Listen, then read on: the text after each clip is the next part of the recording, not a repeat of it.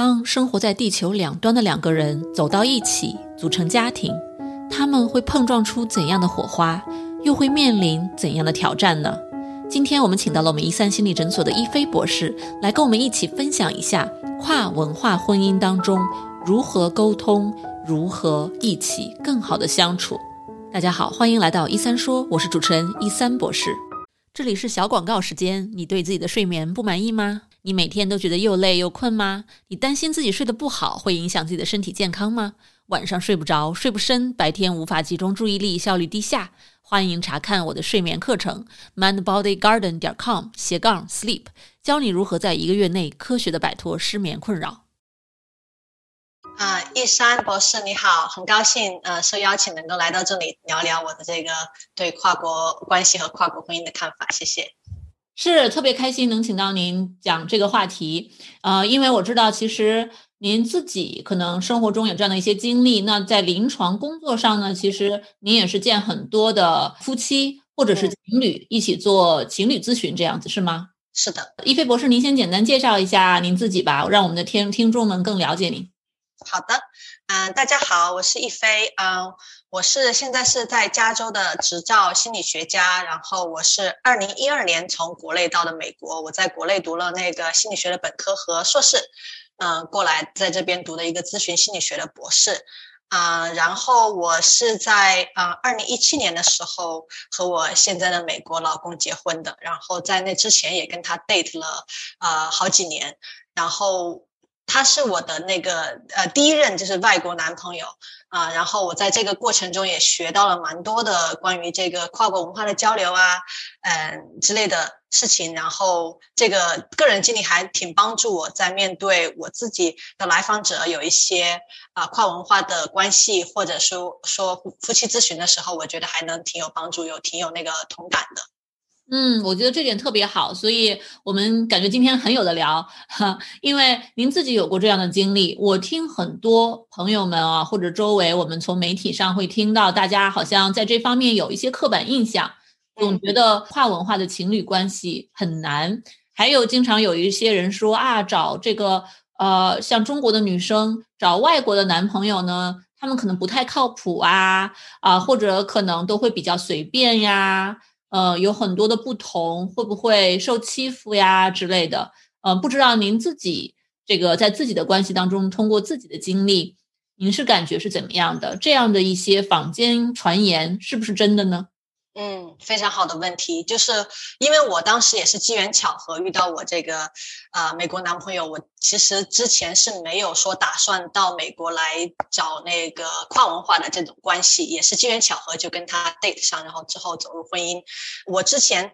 在和他 date 过程中，确实有听，就是说周围的人呐或者家人会有这种 stereotype 给我这种担心，就就您刚刚说的那些都有听过，然后嗯。然后呢，我记得我受这个影响比较深的是，当时，嗯，我们 date 呢大概有三年多的时候呢，我就我家里人就说，哎，他有没有什么表示啊？你知道中国家里面都会说到了一定的程度要见家长啊，或者是嗯求婚等等，然后。然后我他就一直没有表示，然后我就开始有点着急，就会说他是不是说在浪费感情，或者就像那个 stereotype 里面说的美国人，他就呃爱情长跑很多年，永远不结婚那种的啊。当时我其实受这个也有一点心态有点影响。然后我记得很好笑的是，他当时约我去加拿大一个地方 hiking，我们就是去一个 trip。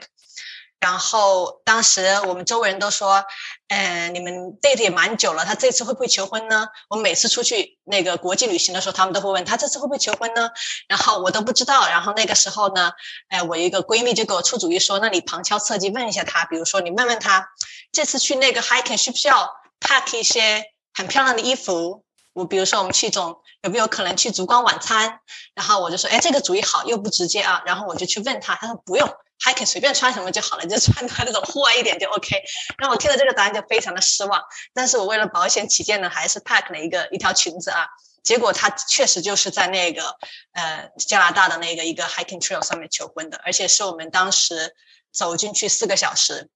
走出来四个小时，所以一天都是在野外，然后我也没有来得及换上我漂亮的裙子，然后，呃，但是在那那个呃那个时候，他还后来还笑我说，你都到处给我那个 dropping hints，说你这是真是恨嫁呀。我说，他说没有遇见过这样明显的各种旁敲侧击问我要不要跟你结婚的这种，然后他都一直装傻，因为他不想破坏这个惊喜啊。然后后来回想起来，这个事情也是可能跟文化差异有点关系，因为。嗯，从我们国内来讲，像谈婚论嫁这种事情是可以很早就摆在台面上来说的。但是呢，他作为一个传统的这种啊，美国呃天主教徒或者就是主流的美国人，他会希望能够有一个惊喜，有一个那个啊很浪漫的一个求婚，他就会很准备，然后很小心不要让女方发现。他说我的这个。呃，这个急迫的心情给他造成了很大的压力，他怕我就提前发现了，还好我一直都没有发现。到 后来，他说，当我问那个问题要不要那个呃 pack 呃漂亮的衣服的时候，他故意就说让我不要猜想到他会在那趟旅行求婚，所以这还是还是蛮成功。哦，好温馨的故事哦。对，所以听起来其实我们。不要急着说用文化呀和一个人的成长国家来判定说他们这个人靠不靠谱，是不是在认真谈恋爱，还是就像大家说的哦，就是玩玩而已呀，就是不准备结婚啊，就好像太过武断了。还是有非常多的人他们会认真的对待感情，用自己的方式。是的，是的，而且这个问题我还专门就是在后来问了我的那个老公，我就说让他从一个美国人的角度去谈一谈。他说，其实很多那种 stereotype 都是好莱坞电影表现出来的一种比较极端的情况。他比如说他是来自中西部，他周围的很多人其实对待那个哪怕是 dating 都不是很那个很随便的，嗯，结婚也非常的慎重，然后很多时候也会有那个嗯。Blessing 就是那个父母的一个祝福才会继续进行，所以，嗯，他想象的比我就至少从他的那个家庭和他的周围的这个，呃，人群来说，比我想象的中更加传统一些，其实符合咱们这个就是那种呃比较慎重的一个婚姻和恋爱的态度，所以这个我还是让我挺吃惊的，就是在了解了他的这个文文化背景啊、宗教背景等等，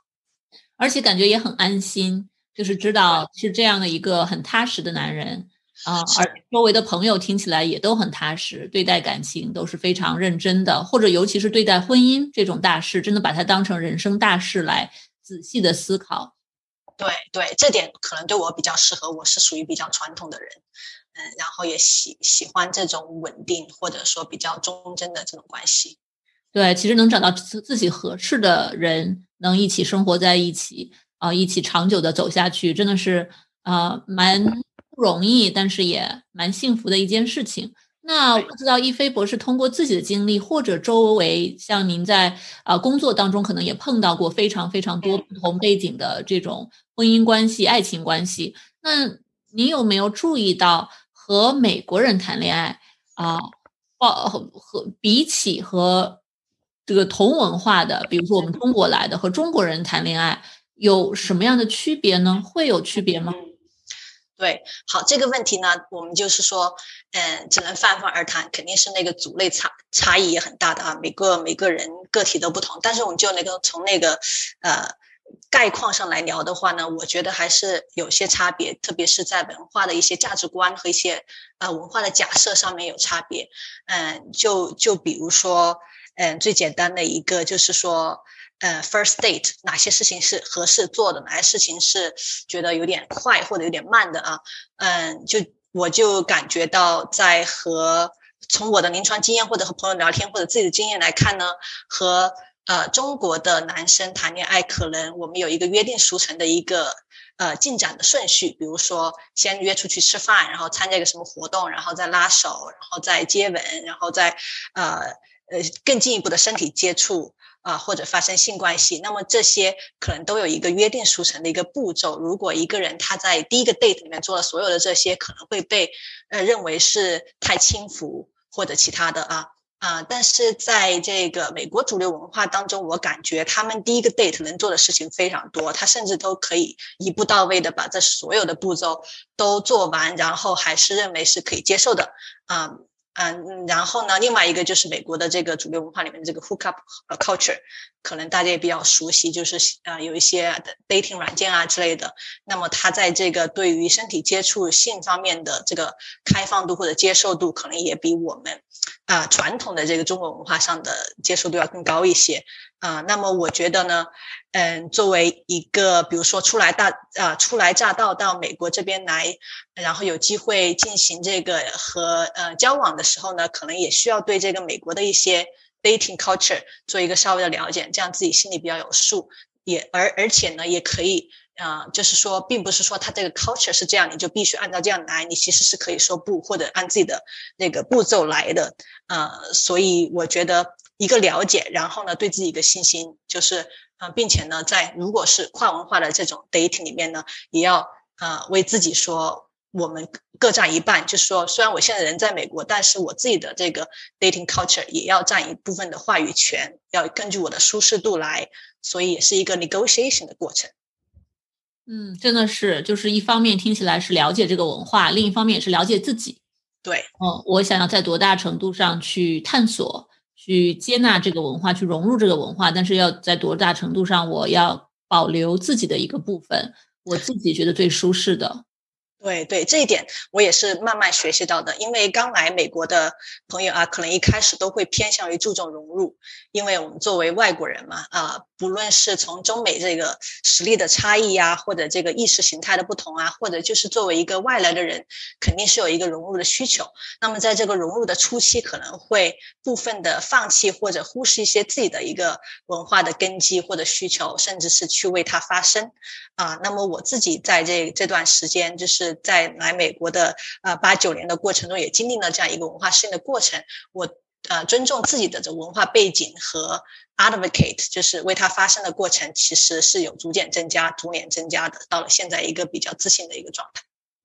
嗯，那真的特别的棒。就是呃，可能大家一开始都会有一点迷茫吧，毕竟是一个新的文化环境，一个啊和自己家乡很不一样的地方。那么要用什么样的方式？去保留自己的，去很好的生活，我觉得很多人或多或少都会有这样的一个过程。嗯啊，我自己确实也有很多的朋友啊，啊，我知道他们有的人呢，就是比如说一夜情之后呢，哎，反而慢慢的，当时没有任何的期待，但是后来慢慢的发展出了更美好的关系，最后变成了非常稳定的啊十多年的这样的婚姻关系，还幸福的在一起。也有一些人呢，是比如说一方。很着急，想要去推动这个关系和身体的接触，但是另一方呢更偏传统一点，希望能够呃缓慢一点。那这中间有很多的呃 communication 啊、沟通啊、交流啊，很多时候其实我知道有很多男生，他要是真的重视这个女生，也尊重这个女生的文化的话呢，他会愿意去参与这样的一些讨论，愿意适当的放缓。啊，两个人找到更合适双方的一个步调，我确实有碰到过很多不同的例子，很能理解您说的这样的一个现象。对对，我自己在婚姻当中最大的一点感受，也是我当时结婚的时候，我老公给我承诺的一个点，就是 respect。就是这个尊重，它其实包含了非常多的点，包括您刚才说的这个节奏的不同啊，不同的文化价值观呐，然后以及对不同的事物保持着开放性啊，它其实都起源于尊重。就是，嗯，当你尊重了你的伴侣，你就会同时也尊重他的文化、他的背景，然后他的一些和你不同的做事情的方式，甚至情绪表达的方式等等。出于这个尊重，才可以一个呃开放性的心态去呃协商这些不同。嗯，这个我可以之后再再详细讲一下。但是我们的很多一些很多在处理我们生活婚姻当中的不同，最后能够达到一个和解啊，或者能达到一个呃呃，就是那个 on the same page 这样子的结果，都是出于这个对双方的尊重。对，说起尊重这个，其实我我觉得我们之后之后真的要找时间要多多的去聊，这是一个很有意思的话题。而且我觉得它最有意思的点是在于很多。不同的这个婚姻关系当中，在关系的维持当中尤其重要啊！不管你是已经结婚还是不结婚，因为我知道有一些呃情侣的这种爱情关系哦，他会用一种指责的口气，总是找对方的不是，总是去对对方做一些判断，那其实是心灵会很受伤。但是有一些夫妻或者感情就不会这样，就大家就会有商有量的呀，听对方讲话呀，找对方的优点啊。那不知道这一点，这个美国的这个文化是不是会比中国的文化更注重这样的两两性之间的一种沟通或者尊重？嗯嗯，我想一下啊，可能。我不太了解美国的其他文化，就我从我所了解的，我老公代表的这个天主教的这种文化，其实它也可能算美国的一种主流吧，特别是在中西部啊比较普遍。就是这种文化里面确实有挺多的对女性的尊重，就是比如说他的家教里面就是啊尊重女性到了一种什么程度呢？就是我们第一次约会的时候，他要牵我的手，或者说他要触碰我。呃的手臂这样一种很小的动作，他每次他都会问说：“我可以吗？”就是啊，就是要得到允许以后才会更进一步。其实当时让我对他的印象就很好，然后他其他的任何做出一种。比如说超越边界的事情，比如他要喝你的水，他也会问。然后你即使到我们生活当中的很多小事情，就结婚很多年了，他还是会在新的问题上不停的去去问这个，得到允许后才进行做。然后他也会要求我这样做。其实这对我来说，就是中国人的观念里面都一家人的，其实是可以很随便的。这种随便甚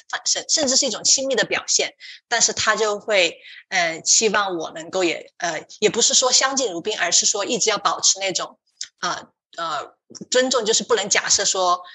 对方需要什么你就去帮他做，而是真的要去问，从对方需要的这个角度去提供，会更加高效一些。这其实这个习惯也很好，让我们也减少了很多的矛盾，而且能够更加就说呃高效的沟通。比如说你想要什么你就说，你不喜欢做什么你就直说，这样直来直去，嗯。的的信息交流也省了那种你猜我猜的那种过程，或者说觉得有一些生闷气的一个过程。嗯，那我讲的有点偏题了，我不知道。哦，对，我不不，我觉得其实蛮好，就是您提到这一点，让我想到其实很多感情上的问题都跟猜测脱不了关系。我们太习惯于，其实不光是文化的问题啊，超脱文化来看，大部分的关系啊里面有一些矛盾的。根源都在于一方在猜测另外一方，一方没有直接把话说出来，没有直接把情绪想法表达出来，那另一方根据猜测去做后续的一些判断啊、行为啊，呃，那其实听起来您老公至少他的他所喜欢的这样的一种沟通的方式、询问的方式，真的是减少了很多不必要的猜测。对对，其实能达到这这一点，我们也经过了很多的努力。因为最开始的一个障碍就是说，我作为一个中国女性，或者是就是女性来说，已经从小的受的教育就是，你需要什么，你并不是直说，你需要委婉的表达，或者甚至说。嗯，别人问你想不想要，你想要个东西，你要先说三遍 no，先说不要，然后才接受。比如说接受红包，你先一个哎，不要不要不要不要不要，太客气了，太客气了，然后之类的。然后你你要做三遍以后才收，不然别人会觉得你这个人不懂教养。那么在婚姻里面，我有时候也会，或者关系里面一开始就会有这种嗯委婉的形式。啊，但是他一开始就很迷惑。那么我其实是经过了一段沟通，才发现这两者的这个区别，并且我也有就说跟他沟通说，我们这个文化里面这样是一个 norm，是一个标准。那么你在感到 frustrated，感到很丧气的时候，不能说是啊，我们白人文化或者天主教文化就是这样的，我的就是对的。就是他也其实有经过了一个 cultural empathy 去了解我为什么这么做以后。然后我们各退一步，才达到了就是现在这种啊比较直说的一个呃地步。我也需要练习自己直接表达的能力，他也需要去理解我有时候说 maybe 就是不的意思，我不能 直接说不，我就说 maybe，或者他会通过判断我语气中的迟疑。如果我说是说的很迟疑的话，他也知道那个就是有一些不的意思，就是大家都会去了解对方的这样一个呃文化上的一个差异吧，然后各退一步才能到中间的这种磨合状态。嗯，对对，真的是，其实每一段婚姻都是需要一些磨合，都需要互相的理解，不管是语言上的、行为上的，但是同时又要。呃，保持一个度，对吧？不会过于的去猜测。我觉得您之前说的那点也很好，就是可能不同的文化，我们表达爱和亲密的方式不太一样。就是我不把你当外人，我我我对你说话就不用不用特别的注意。好像这个在我们的文化里面是一种表达爱和亲密的方式，但其实接收方的感受并不一定很好。对对对，是的，他他这一点我觉得也挺有代表性的，就是他会说我们说话比较直，就是比如说啊，你看到你伴侣的一个缺点，你马上指出来，你觉得是为他好，让他改正，他会觉得这个。也是会伤感情，或者说不要说的那么直，毕竟人都是有自尊心的。我从小接受的教育就是说，哎，只有家人才说你不好，那外人都都夸你，都是把你捧上天。其实也没有啊，出到社会以后也没有谁把你捧上天。但是呃，他就会说说那个家里人要特别的爱护，呃，因为你是最亲近的人，容易平时容易本身就容易发脾气，那么你要刻意的去对家里人。更加的一个一个赞扬，或者以一种积极的心态去面对，其实这给我也蛮多的启发。因为我觉得我们的传统文化里面，有时候家里面的关系就太近了，就家家人之间因为太近，有时候不注意这种个人的感受，反而有时候会造成一些呃无意识的伤害啊。那么这个我觉得，其中美文化当中，这个人与人之间的距离感还是一个蛮大的差异的。嗯，真的是，真的是，那呃，不知道在这段关系当中，呃，有没有感觉到，就是您刚才也提到了，有一些让自己啊比较吃惊的呀，呃，或者让自己可能改变了很多。刚才您也提到了相处当中的一些细节，不知道还有没有什么其他的让自己感觉到回首去看这段关系的形成和发展持续当中有什么您学到的比较。呃，刻骨铭心的呀，或者想要跟我们分享的一些小的点，或者小的这种啊，怎么说呢？一种经历。行，对，其实我在做这个话题的时候，我有去网上做一些呃研究或者一些了解，看看说网上的文献或者大家都说了一些什么关于跨国婚姻。然后我其实发现，其实有两个点不常提到，但是我在我的个人这个经历里面。甚至是那个临床工作中发现蛮大的一个点，就是这个，呃，特别是这个，嗯，作为就是中国人和美国人这个婚姻，在美国来看呢，那么这个中国人他这个其实是作为就是多重的这种弱势身份啊，比如说我我是一个外国人的身份，然后有一个有色人种，然后又是一个女性的这个身份，比如说在进入我和我嗯美国白人老公的这样一个婚姻关系里面的时候，其实它存在着非常多的这个。特权与那个权利的一个隐性的一个一个差异在那里，但是呢，呃，作为我的老公来说，他从小就生长在这个环境里面，他自己是感觉不到他的这个特权，甚至在经历到那个婚姻当中，他也不觉得，他觉得我是平等代理的，他认识不到自己有一些的特权是通过一些呃小的方面表示出来的，比如说我们两个人出门的时候怎么去计划行程。或者说，甚至做饭的时候，怎么样的方式来做饭，这些小事情，他作为一个特权的持有者，他会认为我的方式是对的。这就是我们美国人做事的方式，就是我们这 This is my way。那么在这一点上，我其实有进行过很多的抗争啊。我觉得这一点非常的重要，就是如果我不说什么，我不抗争的话呢，我会觉得。他就不会意识到他的这个呃特权的身份，有时候在我们的吵架当中占据了优势，或者是一种不平等的状态。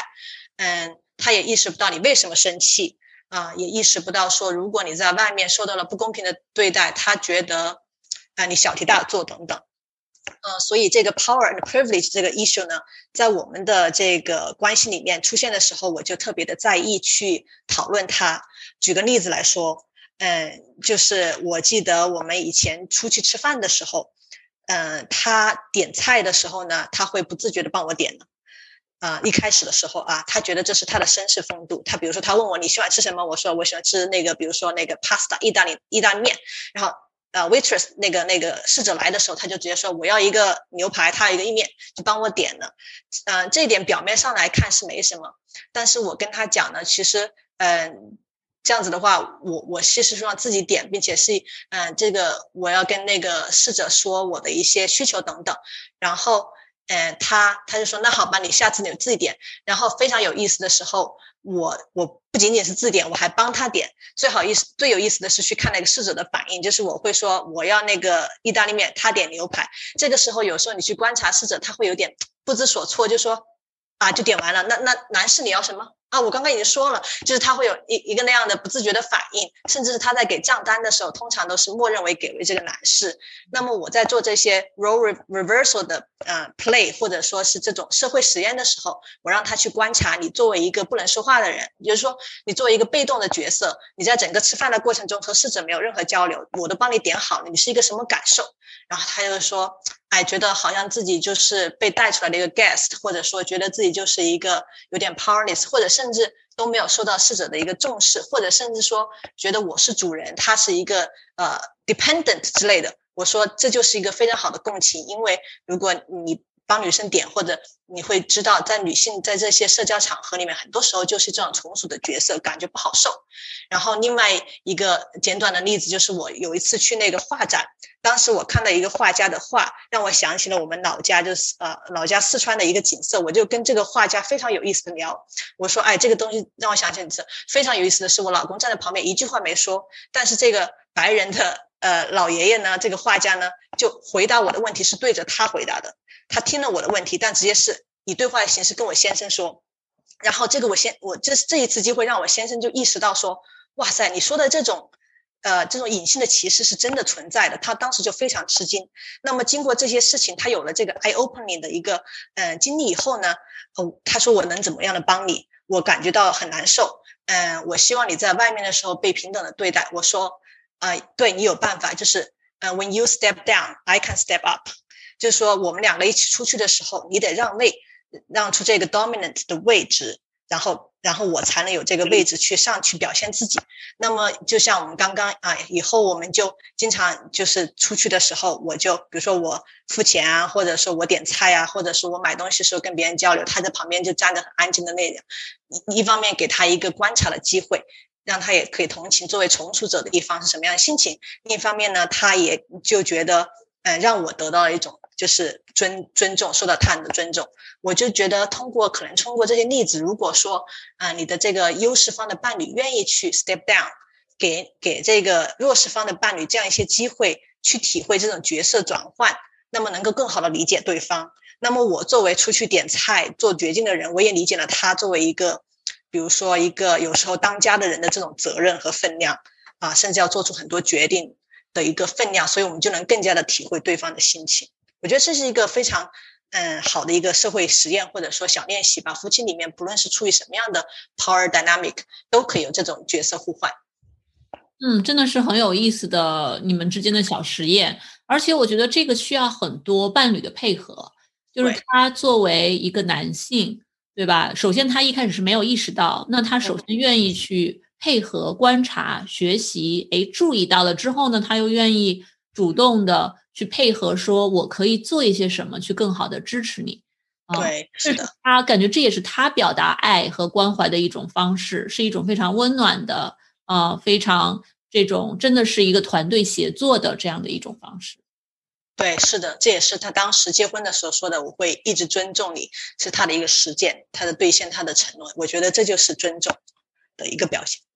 嗯嗯，那么一飞博士，根据您自己的这些经历和您那么多的临床经验和知识，对于那些在听我们节目的在跨国婚姻当中的人们，或者他们可能只是在跨国的呃跨文化的恋情当中啊，那对于这样的一些我们的听众们，您有没有什么想要对他们说的？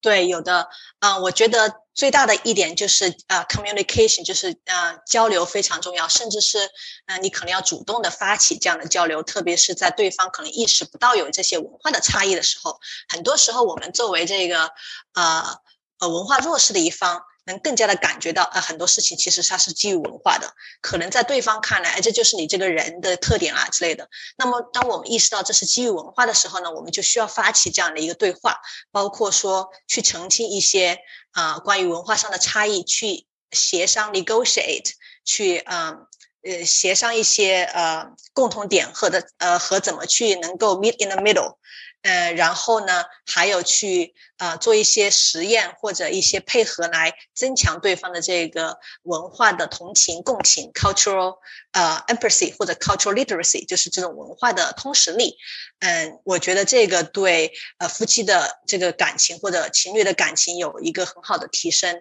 那么这个呃。对话通常怎么进行呢？我会建议大家从小事情做起，就是有些小事情你会觉得，如果是比较有一个 pattern，一个重复性的发生，嗯，然后你觉得让你不舒服了，可以想想说这是 personal 还是 cultural 还是这个呃 relational relational，就是说这是关于我自己的一个议题呢，还是他的议题，还是我们两个人关系里，还是文化的议题？如果是文化的议题呢，我们真的就有必要。嗯，把它拿出来澄清，可能会存在一些误解，然后呢，呃，也可能存在一些无知。那么通过讨论，可以让对方更加的感受到，呃，这个呃文化的不同。我觉得，嗯，很好的一一个方式呢，就除了我们刚刚说的这个呃角色扮演 role reversal，啊，然后还有呢，就是让对方从他相似的经历里面找到这种共情感。比如说，嗯，简单的例子就是我跟他。我老公在讲，我作为一个外国人，有时候感觉到在异乡的这种孤独，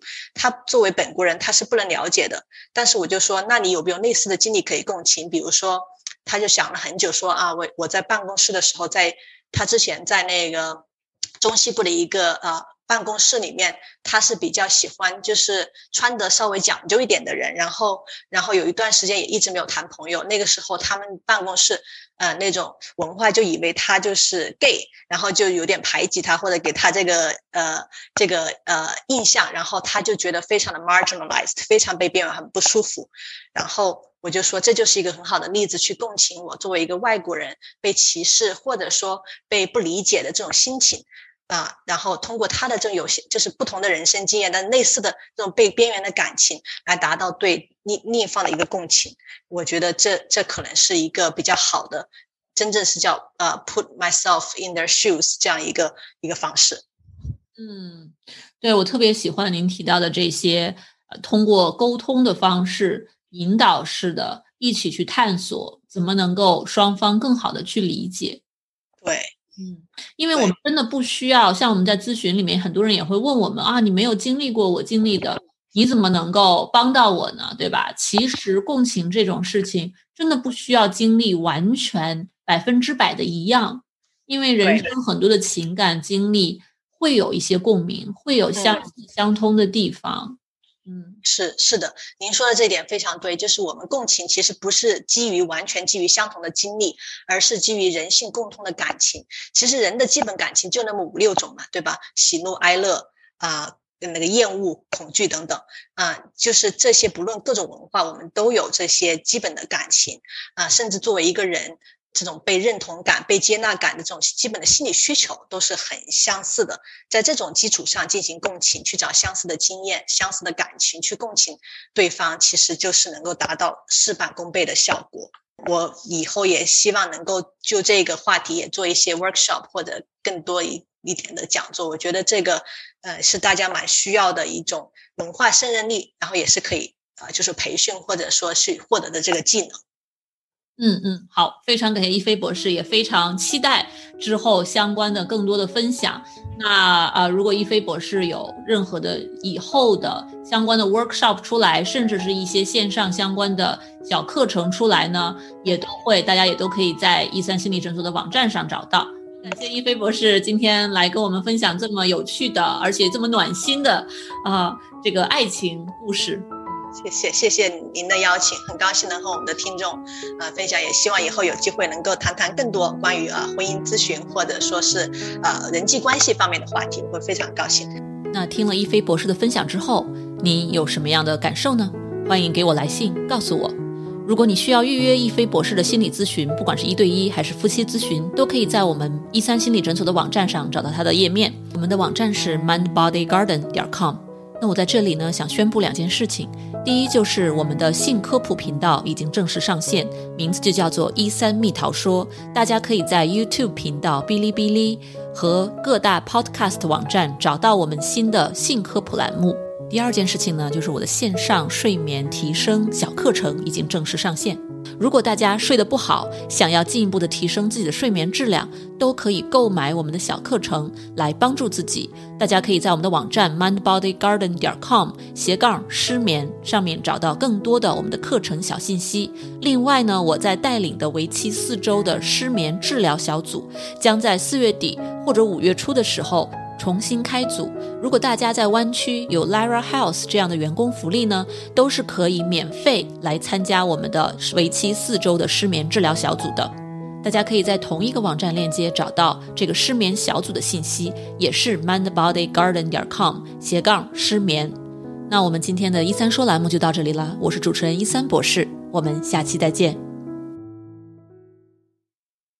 如果你饱受失眠的困扰，我保证这个方法会对你有帮助的，哪怕只是帮你多睡几个晚上的好觉，也是件好事儿。过去这么多年里，我的这套课程和方法帮助了全球很多的华人，治好了他们的失眠。所以呢，我对这套方法是非常的有信心。如果你或者你认识的人受到了失眠的困扰，欢迎查看我的线上失眠治疗课程，mindbodygarden 点 com 斜杠 sleep。